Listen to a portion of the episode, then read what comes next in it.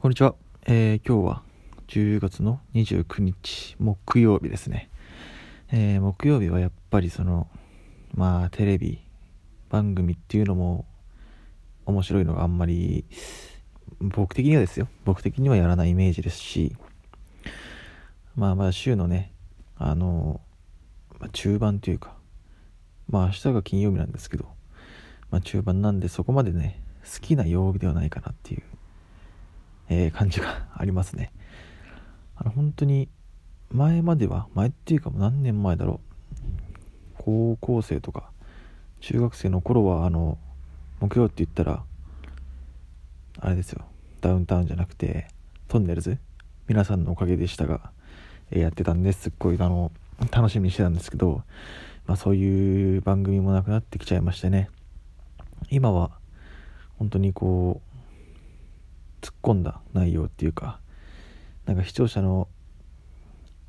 の何て言うんですかね求めているものっていうのを作ろうとしてる番組っていうのがなんか多いのかな多いっていうか子供向けっていうんですかねなんかクレームに来ないような番組っていうのがあの多いような気がしてますね。それこそ水曜日のダウンタウンぐらいですかねなんか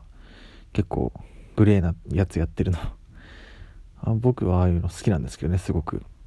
なのであの水ダウにはぜひ続けてほしいっていうふうには、えー、思ってます。はい。で、まあ、今日は特に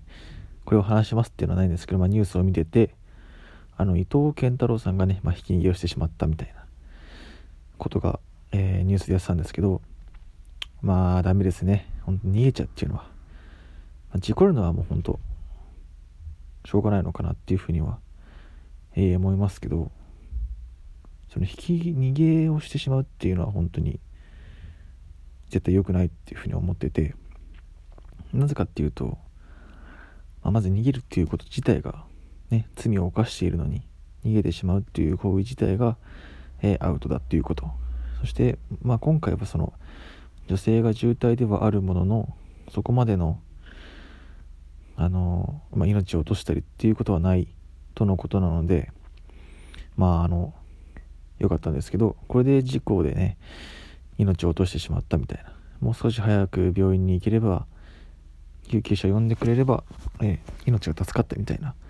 えー、ことになった時に本当に悔やんでも悔やみきれない結果になってしまうと思うのであのやってしまったことはねもう仕方ないですぐに警察と救急車呼んでえー、対処しなければいけないなっていうふうには思いましたね。はい。で本当ニュースを見ててまあいろいろやってますけどあとは最近なんか NHK のニュースニュースっていうか記事を見て僕あれなんですよ。今新居に引っ越すので今いろいろ手続きしてるんですけど、まあ、その中で NHK に契約してくださいみたいなあったんですね。だいたい1ヶ月に2000円とか。で、BS 契約してたら4000円ぐらい取られちゃうかなみたいのがあって、でも来年の4月から僕働くんですけど、1ヶ月に4000円って結構で痛いんですよね。まあ、新卒でそんなにお金ももらえるわけではないので。なので、いや、これ痛いなと思ってたんですけど、まあ、僕自身あのテレビ見ないんですよ。のやつがないんですね部屋に今の部屋にも。これからの部屋にも置くあの予定っていうのもなくて。なのでそれをまあ不動産会社さんに伝えたところ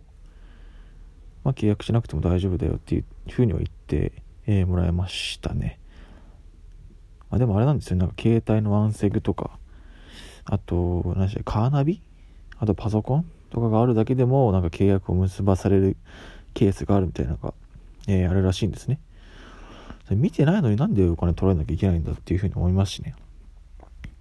まあ、でも NHK で唯一見るのって言ったらまあ甲子園なんですけど、まあ甲子園もあの、最近はネットニュースとかでしかまあ見な見えませんし、あの本当 NHK っていうね、番組自体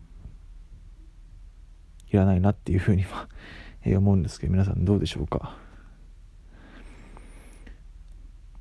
あのぜひね NHK の契約解約したりとか、えー、契約したくないっていう方いたらあの方法的にちゃんと、えー、解約の仕方とか、えー、減額してもらう方法とかあと契約しない方法っていうのものあの調べれば出てくるんで、えー、ぜひ調べて、え、対処してみてはいかがでしょうかということでえ、話してみましたけど、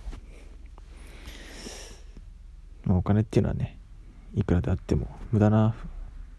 ことには使いたくないんでっていうことですね。はい。じゃあ今日はこれで終わろうと思います。ありがとうございました。